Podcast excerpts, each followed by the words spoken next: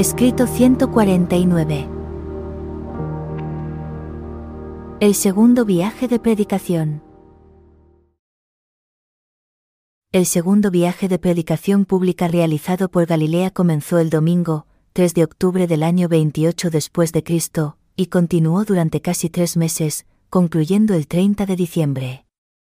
En este participaron Jesús y sus doce apóstoles, con el apoyo del colectivo, recientemente reclutado, de 117 evangelistas y de numerosas otras personas interesadas. En este recorrido, visitaron Gádere, Tolemaida, Jafia, Dabarita, Megido, Yesriel, Estitópolis, Taliquea, Hipos, Gamala, Betsaida Julias y muchas otras ciudades y aldeas. Antes de partir, ese domingo por la mañana, Andrés y Pedro pidieron a Jesús que les diera las últimas instrucciones a los nuevos evangelistas, pero el maestro se negó a ello, diciendo que no era su responsabilidad hacer algo que otros podían llevar a cabo perfectamente. Tras su debido debate, se decidió que sería Santiago Cebedeo quien las impartiera. Al finalizar Santiago su charla, Jesús se dirigió a los evangelistas con estas palabras. Salid ahora a hacer la labor que os ha sido encomendada, y más tarde, cuando hayáis demostrado que sois aptos y leales, yo os ordenaré para que prediquéis el Evangelio del reino. En este viaje, solo Santiago y Juan iban con Jesús, Pedro y los demás apóstoles fueron, cada cual, con una docena de evangelistas y se mantenían en estrecho contacto con ellos, mientras predicaban y enseñaban. En cuanto los creyentes estaban preparados para entrar en el reino, los apóstoles les administraban el bautismo. Jesús y sus dos compañeros recorrieron un extenso trayecto en estos tres meses, visitaban con frecuencia dos ciudades en un solo día para observar el trabajo de los evangelistas y estimularlos en su misión de instaurar el reino. Este segundo viaje de predicación se llevó a cabo principalmente para que este grupo de 117 evangelistas, recientemente formados, adquiriera experiencia práctica. Durante todo este periodo, y posteriormente, hasta el momento en el que Jesús y los doce partieron en su último viaje a Jerusalén, David Cebedeo mantuvo una sede permanente en Bethsaida, en la casa de su padre, para secundar el trabajo del reino. Era un centro de intercambio de información en relación a la labor de Jesús en la tierra y una estación de relevo para el servicio de mensajería, dirigida por él mismo, para distribuir cualquier dato relevante entre los trabajadores del reino, presentes en las distintas partes de Palestina y de las regiones colindantes. David hizo todo por propia iniciativa, aunque con la aprobación de Andrés.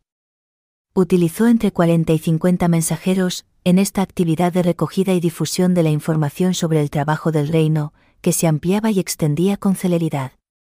Mientras se ocupaba de esta tarea, David se ganaba parcialmente la vida dedicando algo de su tiempo a su antiguo quehacer de pescador.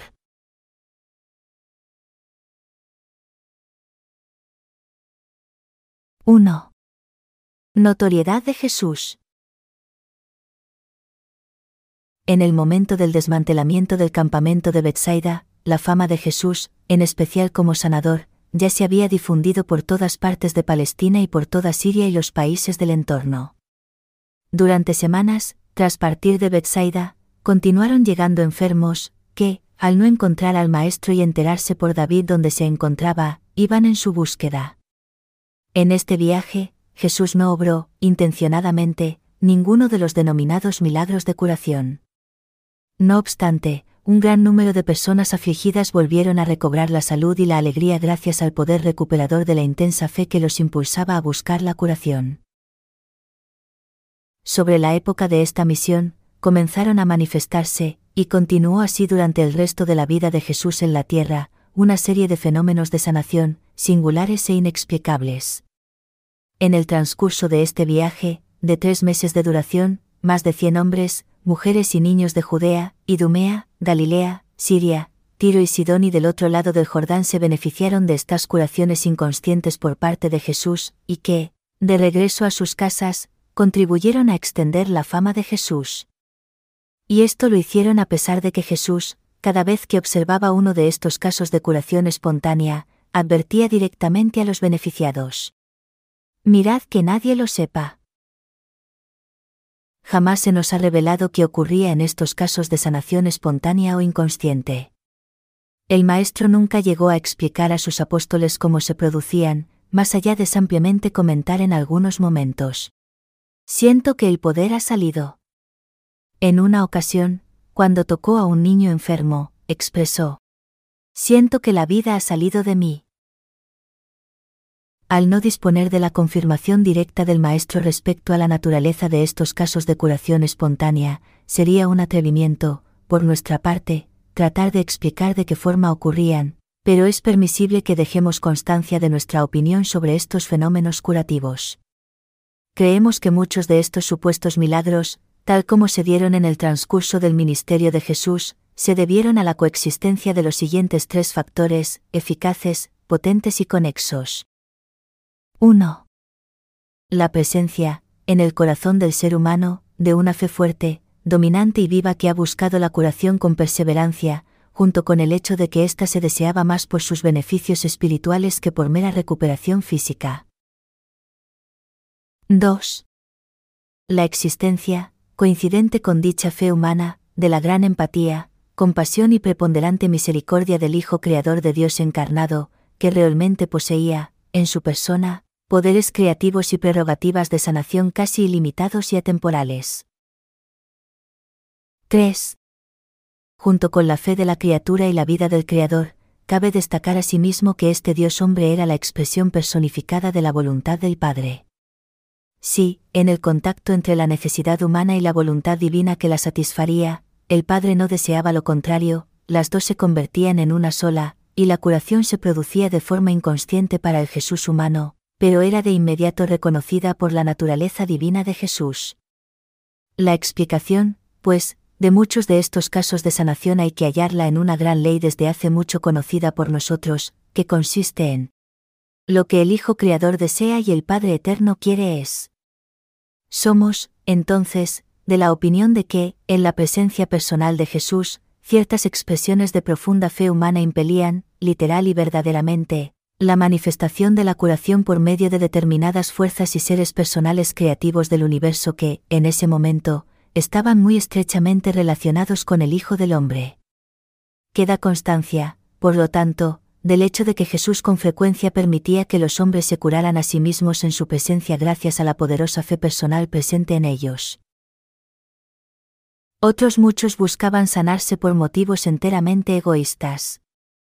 Una rica viuda de Tiro llegó con su comitiva pretendiendo que se la curara de sus enfermedades, que eran muchas, y siguió a Jesús por Galilea, ofreciéndole cada vez más dinero, como si el poder de Dios pudiese venderse al mejor postor.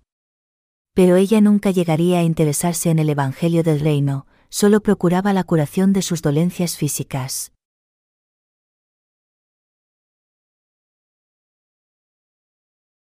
2. La actitud de la gente. Jesús entendía las mentes de los hombres.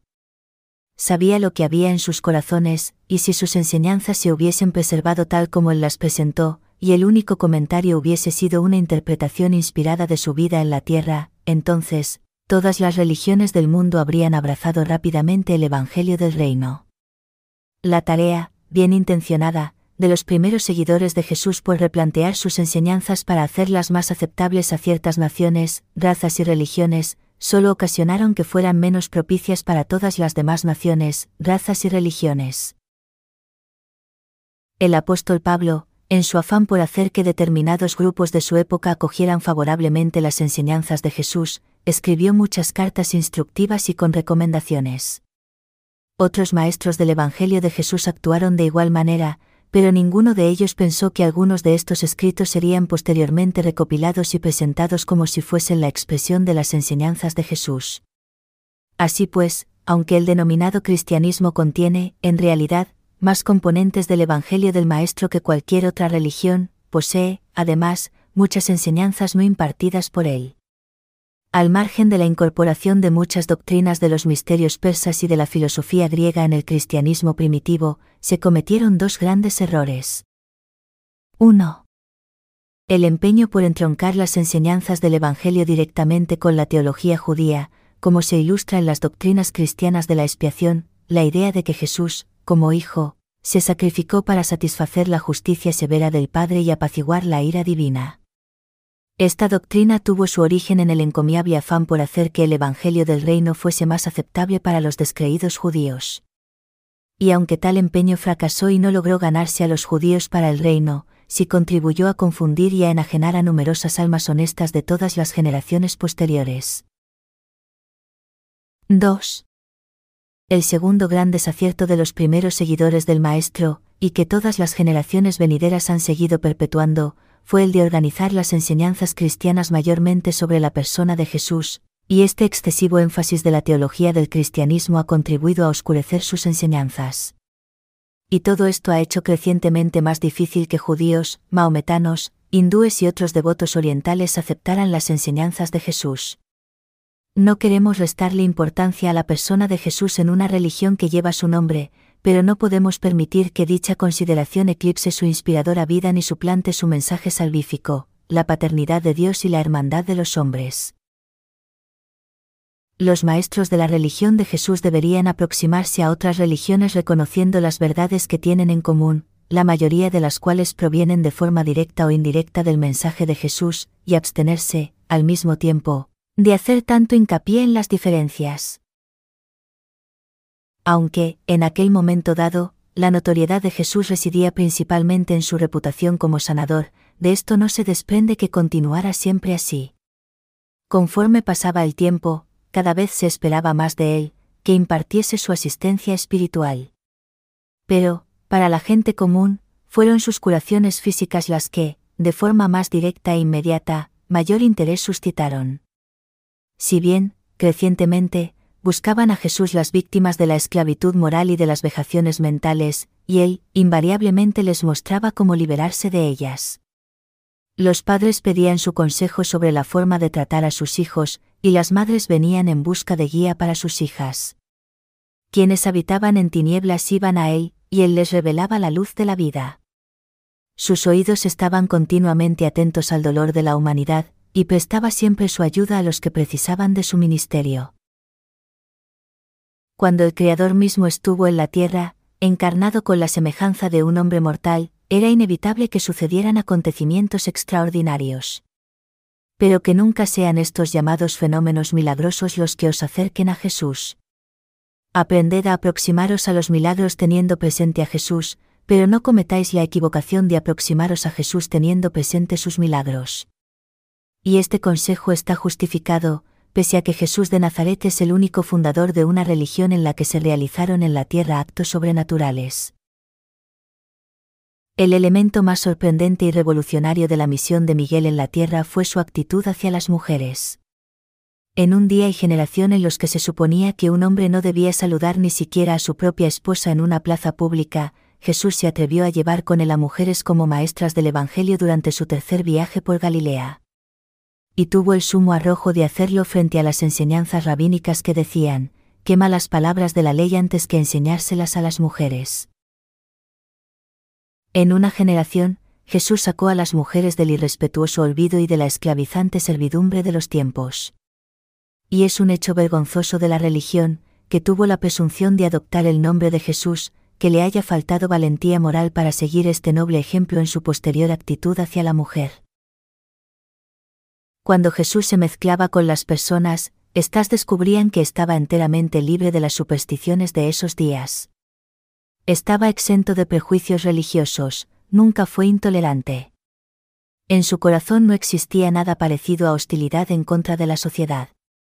Aunque cumplía con lo que la religión de sus padres tenía de positivo, no dudaba en ignorar las tradiciones basadas en la superstición y tiranizantes de fabricación humana se atrevió a instruir en la idea de que las catástrofes de la naturaleza, los accidentes del tiempo y otras calamidades no son castigos por decreto divino ni actos misteriosos de la providencia. Denunció la devoción servil a vanos ceremoniales y expuso la falacia de la adoración materialista.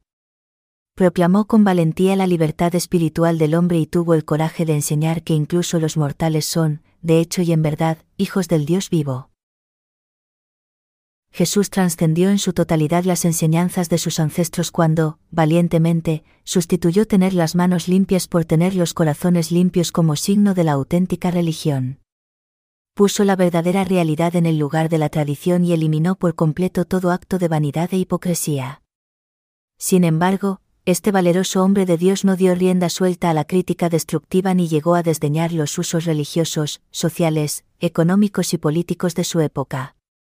No era un revolucionario militante, permitía un desarrollo lento pero progresivo de la humanidad.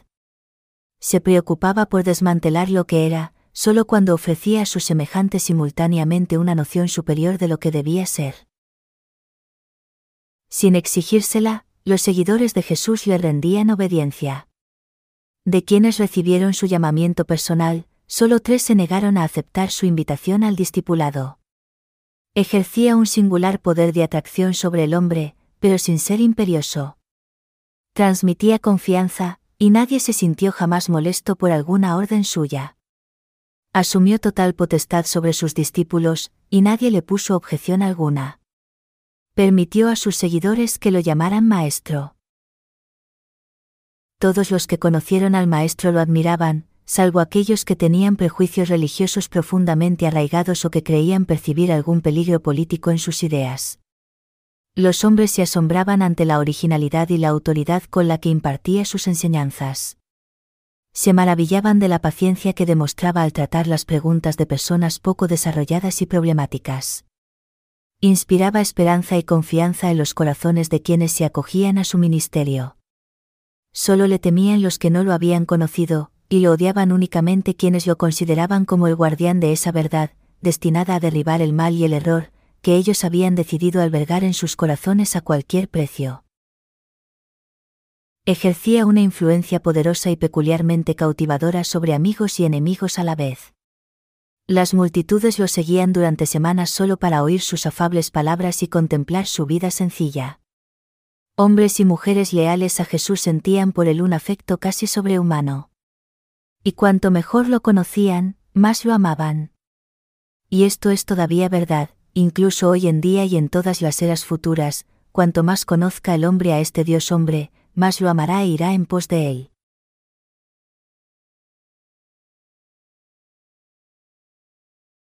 3. La hostilidad de los líderes religiosos. Pese a la favorable acogida de las enseñanzas de Jesús por parte de la gente corriente, los líderes religiosos de Jerusalén empezaron cada vez más a alarmarse y a mostrarse hostiles. Los fariseos habían elaborado una teología sistematizada y dogmática. Jesús, como maestro, instruía según se presentaba la ocasión, no era metódico. Lo hacía apoyándose no tanto en la ley como en la vida misma, con parábolas. Y cuando empleaba alguna de estas para ilustrar su mensaje, su pretensión era hacer uso solamente de un solo elemento de la historia para ese propósito. Se puede llegar a muchas ideas equivocadas sobre las enseñanzas impartidas por Jesús si se intentan hacer alegorías de sus parábolas los líderes religiosos de Jerusalén estaban casi frenéticos ante la reciente conversión del joven Abraham y la deserción de tres de los espías, a los que Pedro había bautizado, y que ahora estaban con los evangelistas en este segundo viaje de predicación por Galilea. El temor y el prejuicio cegaban cada vez más a los líderes judíos, a la vez que sus corazones se endurecían por su continuo rechazo a las atrayentes verdades del Evangelio del Reino. Cuando los hombres se cierran a la llamada del Espíritu que habita en ellos, es poco lo que puede hacerse para modificar su actitud. Al reunirse Jesús por primera vez con los evangelistas en el campamento de Bethsaida, al concluir su discurso, dijo, Debéis recordar que en cuerpo y mente, emocionalmente, los hombres responden de manera individual. Lo único que hay de uniformidad en los hombres es el espíritu morador aunque los espíritus divinos puedan de alguna manera variar en cuanto a su naturaleza y grado de experiencia, responden por igual a cualquier llamamiento espiritual. Solo mediante este espíritu, y la llamada que se le hace, podrá la humanidad alguna vez lograr la unidad y la hermandad. Pero muchos de los líderes de los judíos habían cerrado las puertas de sus corazones a la llamada espiritual del Evangelio. Desde aquel día, no cejaron en su empeño de planear y tramar la muerte del Maestro. Estaban convencidos de que Jesús debía ser capturado, condenado y ejecutado como infractor religioso, por violar las enseñanzas cardinales de la sagrada ley judía.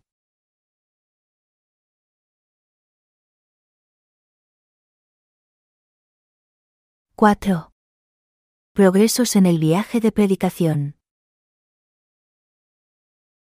Jesús, mientras viajaba con Santiago y Juan, hizo muy poca labor pública en este viaje de predicación, pero, a última hora de la tarde, impartió muchas clases a los creyentes de la mayoría de las ciudades y aldeas donde tuvo la oportunidad de quedarse. En una de estas sesiones, uno de los evangelistas más jóvenes hizo a Jesús una pregunta sobre la ira, y el maestro, entre otras cosas, le respondió. La ira es una manifestación física que representa, en términos generales, el grado de fracaso de la naturaleza espiritual para asumir el control sobre el conjunto de las naturalezas intelectual y física. La ira señala vuestra falta de amor fraternal y de tolerancia sumada a vuestra carencia de respeto por vosotros mismos y de autocontrol. La ira merma la salud, degrada la mente y obstaculiza la labor del maestro espiritual del alma del hombre. ¿Es que no habéis leído en las escrituras que la ira mata al necio, y que el hombre se destroza en su furor? Que el que tarda en airarse es grande de entendimiento, mientras que el impaciente de espíritu pone de manifiesto su necedad. Todos sabéis que la respuesta suave aplaca la ira, y como la palabra áspera hace subir el furor. La cordura aplaca el furor, mientras que, como ciudad destruida y sin murallas es aquel que no pone freno a sí mismo. Cruel es la ira e impetuoso el furor. El hombre iracundo provoca contiendas, mientras que el furioso multiplica sus transgresiones. No te apresures en tu espíritu a enojarte, porque el enojo reposa en el seno de los necios. Antes de terminar de hablar, Jesús dijo además, Que el amor rija tan intensamente vuestros corazones, que vuestro espíritu guía encuentre poca dificultad para libraros de la tendencia a dar rienda suelta a esos arrebatos animales de ira que tan incompatibles son con el estatus de filiación divina. En esta misma ocasión, el maestro comentó al grupo la conveniencia de poseer un carácter bien equilibrado.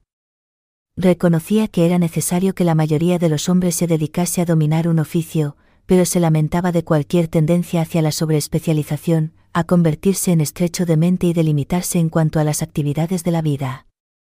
Llamó la atención sobre el hecho de que cualquier virtud, llevada a extremos, se puede volver un mal hábito. Jesús siempre predicó la templanza y enseñó constancia, adaptación proporcional a los problemas de la vida. Destacó que un exceso de comprensión y piedad puede desembocar en una seria inestabilidad emocional, que el entusiasmo puede conducir al fanatismo les refirió el caso de uno de sus antiguos compañeros, cuya imaginación lo había llevado a iniciativas visionarias e imprácticas. Al mismo tiempo, les advirtió de los peligros intrínsecos a la necedad de la mediocridad ultraconservadora.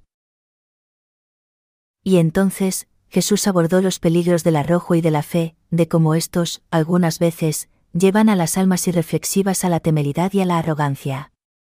También mostró cómo la prudencia y la discreción, llevadas demasiado lejos, resultan en cobardía y fracaso. Exhortó a sus oyentes a que se afanaran por ser originales, pero evitando la tendencia a la excentricidad. Abogó por una comprensión sin sentimentalismo, por una piedad sin santurronería. Enseñó una veneración libre de miedo y superstición.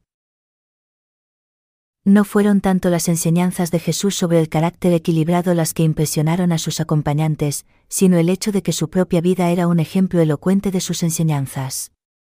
Jesús vivía en medio de tensiones y agitación, pero jamás flaqueó. Continuamente, sus enemigos le tendían trampas, pero nunca cayó en ellas. Los sabios y eruditos se esforzaron por hacerlo tropezar, pero nunca se tambaleó.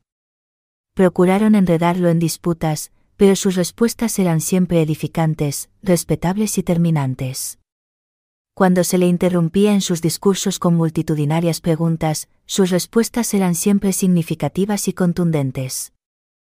Nunca recurrió a tácticas innobles para hacer frente a la continua presión de sus enemigos, que no vacilaban en emplear contra él cualquier modo de ataque, ya fuese deshonesto, injusto o inicuo. Aunque es verdad que muchos hombres y mujeres deben emplearse diligentemente al logro de algún oficio que les sirva de sustento, es, no obstante, del todo conveniente que los seres humanos adquieran un amplio rango de conocimiento de la cultura de la vida tal como se vive en la Tierra. Las personas verdaderamente formadas no se contentan con permanecer ignorantes de las vidas y actos de sus semejantes.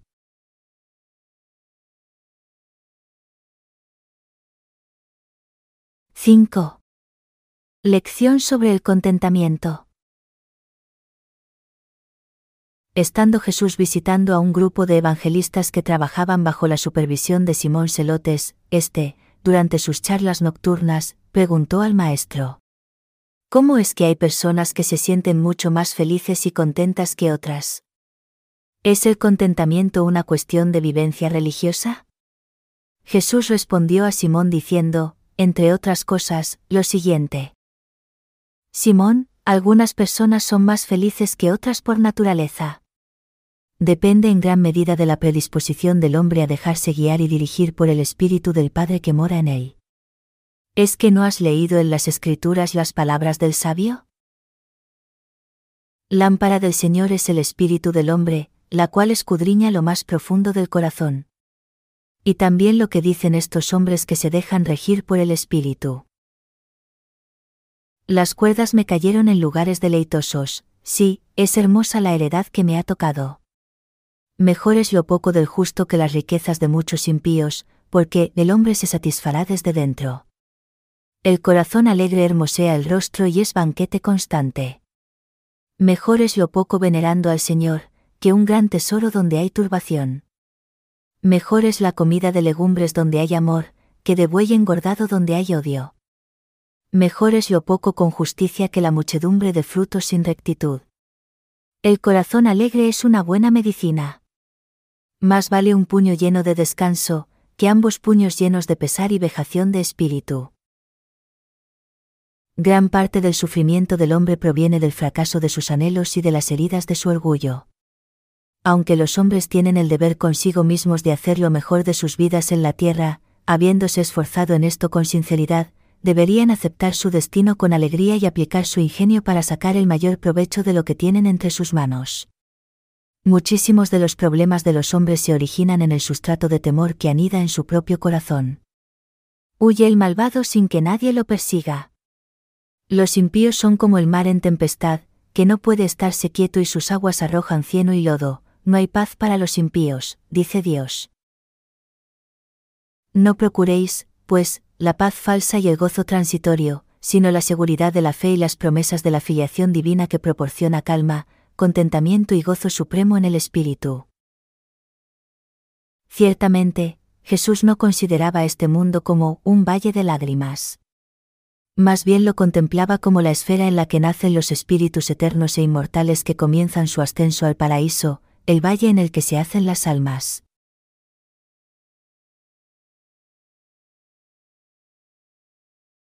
—6. El temor al Señor. En Gamala, durante la charla nocturna, Felipe le preguntó a Jesús. Maestro, ¿por qué nos enseñan las escrituras que, temamos al Señor, mientras tú quieres que contemplemos al Padre de los cielos sin ningún temor? ¿Cómo podemos reconciliar estas enseñanzas? Y Jesús respondió a Felipe, diciéndole, Hijos míos, no me extraña que me hagáis tales preguntas.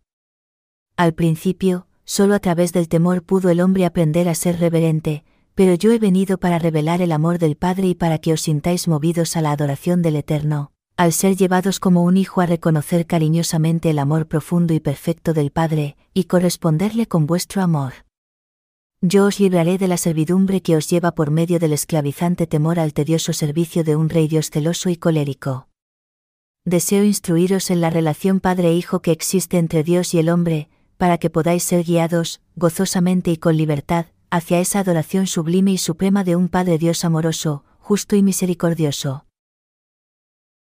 A través de las eras sucesivas, el temor al Señor ha adquirido significados diferentes, partiendo desde el miedo, pasando por la angustia y el sentimiento de aprehensión, hasta el sobrecogimiento y la veneración. Pues bien, desde la veneración, os llevaré, mediante vuestro reconocimiento, conciencia interior y gratitud al amor. Cuando el hombre reconoce solo las obras de Dios, se ve llevado a temer al Supremo, pero cuando el hombre comienza a entender y a estar en comunión con la persona y el carácter del Dios vivo, Se siente crecientemente movido a amar a un Padre tan bueno y perfecto, tan universal y eterno. Y es precisamente este cambio de la relación entre el hombre y Dios la clave de la misión del Hijo del Hombre en la tierra.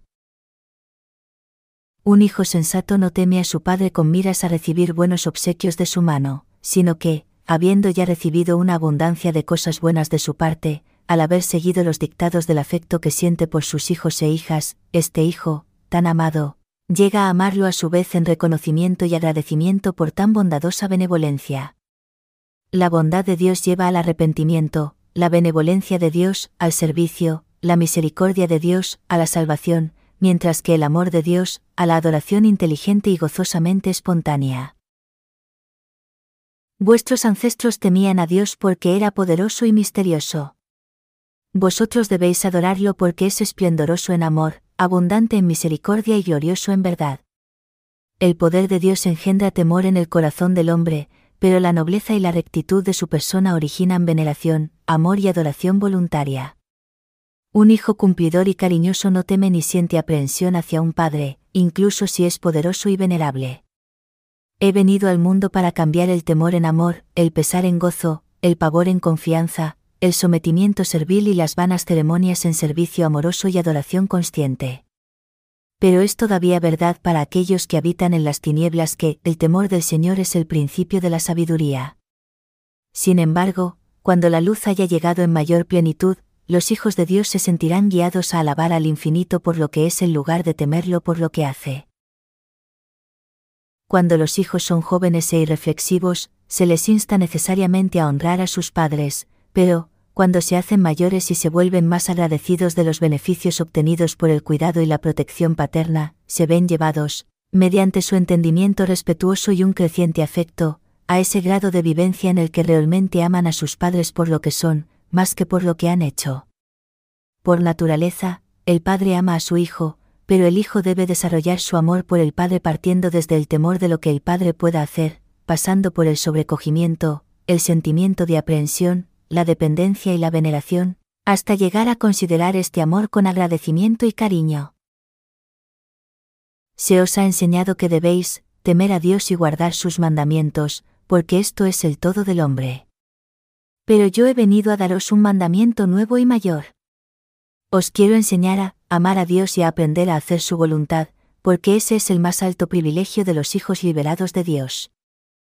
A vuestros padres se les enseñó a temer a Dios, al Rey Todopoderoso, yo os enseño, amad a Dios, al Padre Todo Misericordioso. En el reino de los cielos, que he venido para proclamar, no hay reyes grandes y poderosos, este reino es una familia divina. Mi Padre, y el vuestro, es el centro y rector, universalmente reconocido e incondicionalmente adorado, de esta inmensa hermandad de seres inteligentes. Yo soy su Hijo, y vosotros sois también sus hijos. En consecuencia, es cierto, eternamente, que vosotros y yo somos hermanos en la heredad celestial, y con mayor razón, desde que nos hemos hecho hermanos en la carne, en la vida terrenal. Dejad, pues, de temer a Dios como a un rey o de servirle como a un amo, aprended a venerarlo como Creador, a honrarlo como el Padre de vuestra juventud espiritual, a amarlo como vuestro defensor misericordioso, y en último término, a adorarlo como a un Padre amoroso y omnisapiente gracias a vuestra mayor madurez de conciencia y gratitud espiritual. A partir de vuestros equivocados conceptos sobre el Padre de los cielos, se desarrollan falsas ideas de la humildad y surge mucha de vuestra hipocresía. El hombre puede ser un gusano de la tierra en su naturaleza y origen, pero cuando el Espíritu de mi Padre lo habita, ese hombre se vuelve divino en cuanto a su destino el Espíritu que mi Padre da de gracia regresará con toda seguridad a la fuente divina y a su plano de origen en el universo y el alma humana del hombre mortal, que se convertirá en el Hijo renacido de este Espíritu morador, ascenderá de cierto con el Espíritu divino hasta la presencia misma del Padre eterno. La humildad debe ser, de hecho, la conveniente actitud del hombre mortal que recibe todos estos obsequios del Padre de los cielos, pese a que cada aspirante por la fe al ascenso eterno del reino de los cielos posee dignidad divina. El hábito, vano e irrelevante, de hacer ostentación de una falsa humildad resulta incompatible cuando se aprecia la fuente de vuestra salvación y se reconoce el destino de vuestras almas, nacidas del Espíritu. Es totalmente apropiado sentir humildad ante Dios en la profundidad de vuestros corazones, la mansedumbre ante los hombres es encomiable, pero la hipocresía de una humildad conscientemente afectada y deseosa de atención es pueril e indigna de los hijos iluminados del reino. Hacéis bien en ser mansos ante Dios y en tener dominio de vosotros mismos ante los hombres, pero que vuestra mansedumbre sea de origen espiritual y no la manifestación falaz de una consciente arrogancia y superioridad. El profeta habló con sensatez cuando dijo, Caminad humildemente con Dios, porque, aunque el Padre de los cielos es el infinito y el eterno, Él también habita, con el que es contrito de mente y humilde de espíritu. Mi Padre desprecia el orgullo, detesta la hipocresía y aborrece la iniquidad. Y es para recalcar el valor de la sinceridad y la perfecta confianza en el apoyo amoroso y la guía fiel de nuestro Padre Celestial por lo que yo me he referido, tan a menudo, a los niños como ejemplos de actitud de mente del hombre y de la respuesta del espíritu, tan esenciales para que el hombre mortal entre en las realidades espirituales del reino de los cielos. El profeta Jeremías hizo una buena descripción de muchos mortales cuando dijo, Cercanos estáis de Dios en vuestra boca, pero lejos de él en vuestro corazón. ¿Y es que no habéis leído también esa terrible advertencia del profeta que dijo, sus sacerdotes enseñan por precio, sus profetas adivinan por dinero y al mismo tiempo profesan piedad y proclaman que el Señor está con ellos. Es que no se os ha prevenido contra quienes hablan paz con sus prójimos, pero la maldad está en su corazón, contra quienes adulan con los labios, pero con doblez de corazón? De todos los pesares de un hombre confiado, ninguno es tan terrible como el de ser herido en casa de un amigo de confianza.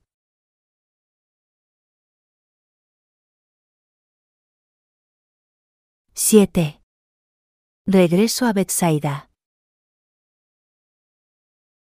Andrés, previa consulta con Simón Pedro y con la aprobación de Jesús, había dado instrucciones a David en Bethsaida para que enviara mensajeros a los distintos grupos de predicadores, indicándoles que finalizaran su recorrido y regresaran a Bethsaida en algún momento del jueves, 30 de diciembre. Hacia la hora de la cena, de aquel lluvioso día, todos los miembros del cuerpo apostólico y de los maestros evangélicos habían llegado a la casa de Cebedeo. El grupo se mantuvo unido hasta el día del Sabbat, alojándose en casas de Bethsaida y de la cercana Cafarnaum, tras lo cual, se les dio a todos ellos dos semanas de descanso para ir a ver a sus familias, visitar a sus amigos o ir a pescar. Los dos o tres días que estuvieron juntos en Bethsaida fueron ciertamente emotivos e inspiradores, incluso los maestros de más antigüedad se beneficiaron de las experiencias que los jóvenes predicadores les relataban. De los 117 evangelistas que participaron en este segundo viaje de predicación por Galilea, solo unos 75 superaron la prueba práctica y estarían disponibles para que se les asignara alguna misión al concluir las dos semanas de receso. Jesús, con Andrés, Pedro, Santiago y Juan, permaneció en la casa de Cebedeo y pasaron mucho tiempo en reuniones dedicadas al bien del reino y a su expansión.